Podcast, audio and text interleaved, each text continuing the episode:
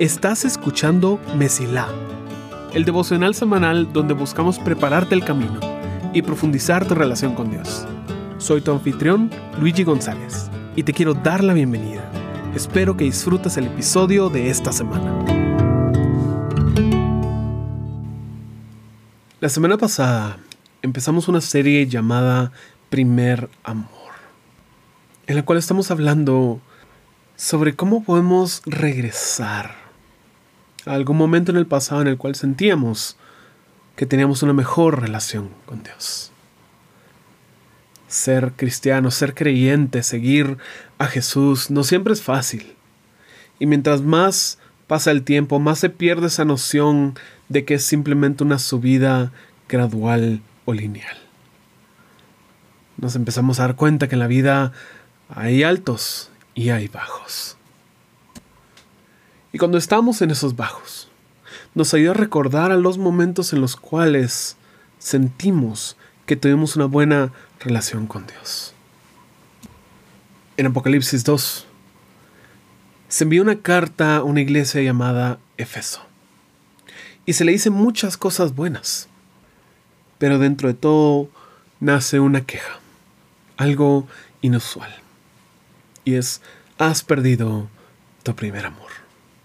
Y esa frase ha seguido el cristianismo por siglos. Constantemente regresamos a esto para darnos cuenta, tal vez nosotros hemos perdido nuestro primer amor. Tal vez la vemos con un anhelo de pensar todo era tan simple antes. O me gustaría regresar a sentir las mismas cosas que estaba sintiendo cuando empecé a caminar detrás de Jesús. Porque el tiempo sigue pasando. Y la vida se complica con el pasar de los años.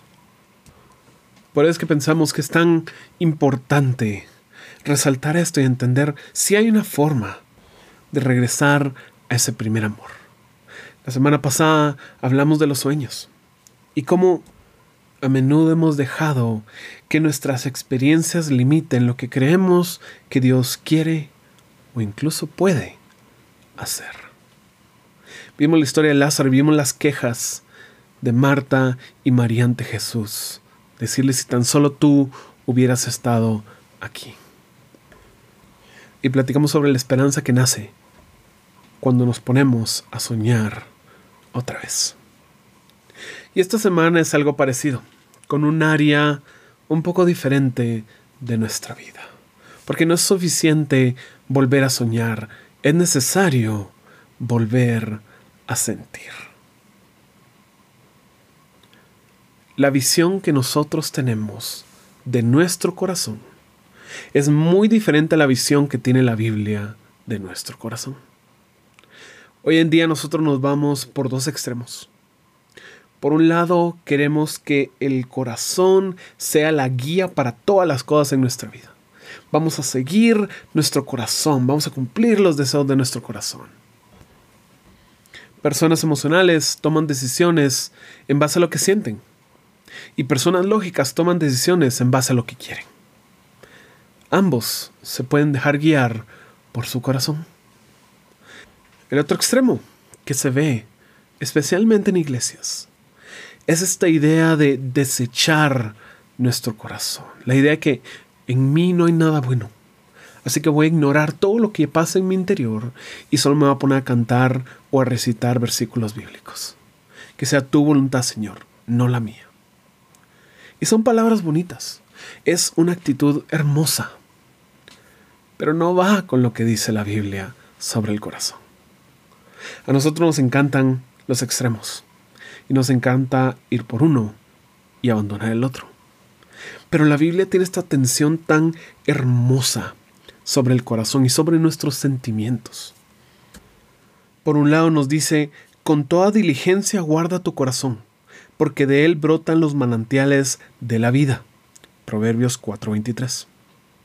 Por otro lado nos dice, el corazón humano es lo más engañoso que hay y extremadamente perverso. ¿Quién realmente sabe qué tan malo es? Jeremías 17:9. Y nosotros al leer ambos queremos una solución. Quiero decir, bueno, ¿Qué es entonces? ¿El corazón es bueno o es malo? ¿Debería depender de él o debería desecharlo? ¿Debería quererme como soy o debería cambiarme? Pero a pesar de que tal vez no concuerda con la forma en la que vemos el mundo, no es contradictorio.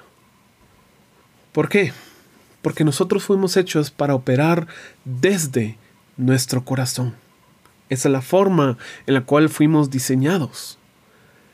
Pero el gran, gran, gran problema es que nuestro corazón, ese centro de vida del cual fluyen los asuntos de la vida, ha sido corrompido.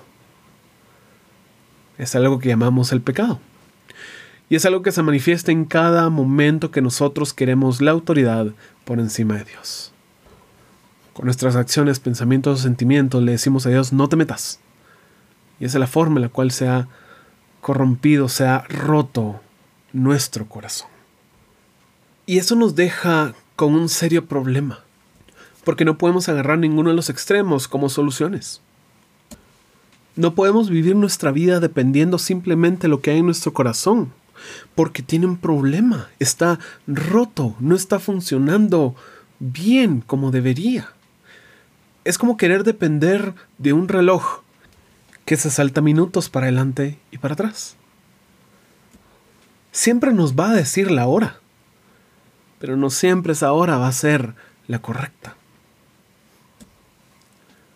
Pero por otro lado, tampoco podemos ignorarlo. Decir, no funciona, Señor, tú dame directamente qué es lo que quieres que haga, cuáles son tus órdenes, porque Él nos hizo para funcionar aparte de ese reloj. Guiarnos por nuestros sentimientos nos va a llevar a conflictos, pero ignorarlos también nos va a llevar a conflictos, tal vez diferentes, pero conflictos serios. Este es el estado actual del ser humano y es la gran lucha por tratar de ser bueno sin poder serlo completamente. Y es a este verdadero problema el cual Dios hizo algo para resolverlo. Verás, en Ezequiel hay una profecía dirigida al pueblo de Israel, pero que se cumple en lo que Jesús hizo por nosotros. Dice así, di por tanto, así ha dicho Jehová el Señor, yo os recogeré de los pueblos y os congregaré de las tierras en las cuales estáis esparcidos, y os daré la tierra de Israel. Y volverán allá y quitarán de ellas todas sus idolatrías y todas sus abominaciones. Y les daré un corazón, y un espíritu nuevo pondré dentro de ellos y quitaré el corazón de piedra de en medio de su carne, y les daré un corazón de carne, para que anden en mis ordenanzas, y guarden mis decretos, y los cumplan, y me sean por pueblo, y yo sea ellos por Dios. Ezequiel 11, 17 al 20. La solución de Dios para el problema de la humanidad es simple y a la vez tan complicada. Es darnos un nuevo corazón. Es reparar lo que tenemos dentro para poder volver a funcionar como debimos haber funcionado desde un inicio. Por eso es tan importante darse cuenta que Jesús no simplemente vino a perdonar nuestros pecados, Él vino a salvarnos de nuestros pecados. Y es que perdón sin una solución no es salvación. Y por eso es que Él nos insiste tanto. Dependan de mí, dependan de mí. Yo soy la vid, ustedes son las ramas.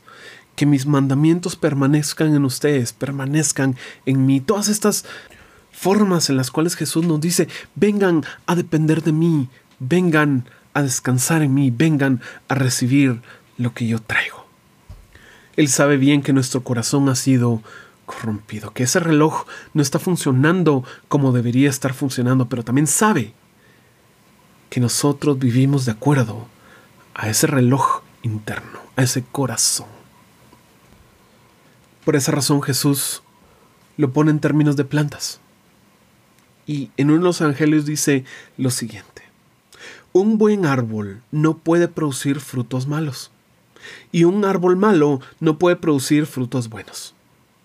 Al árbol se le identifica por su fruto. Los higos no se recogen de los espinos y las uvas no se cosechan de las zarzas. Una persona buena produce cosas buenas del tesoro de su buen corazón. Y una persona mala produce cosas malas del tesoro de su mal corazón.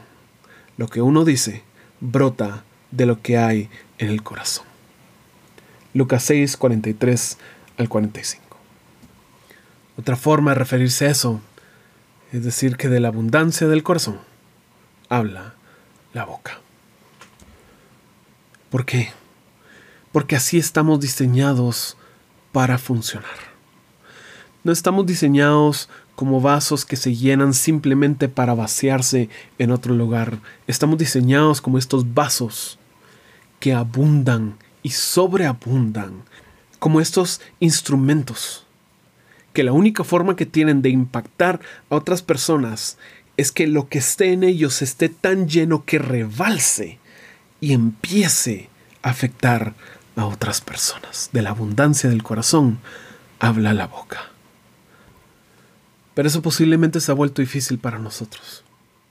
Tal vez cada uno de nosotros ya ha encontrado el nivel de bendición que necesita para operar. Y nos vamos por lo mínimo.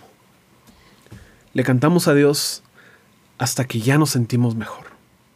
Leemos la Biblia hasta que ya encontramos esa lección para el día.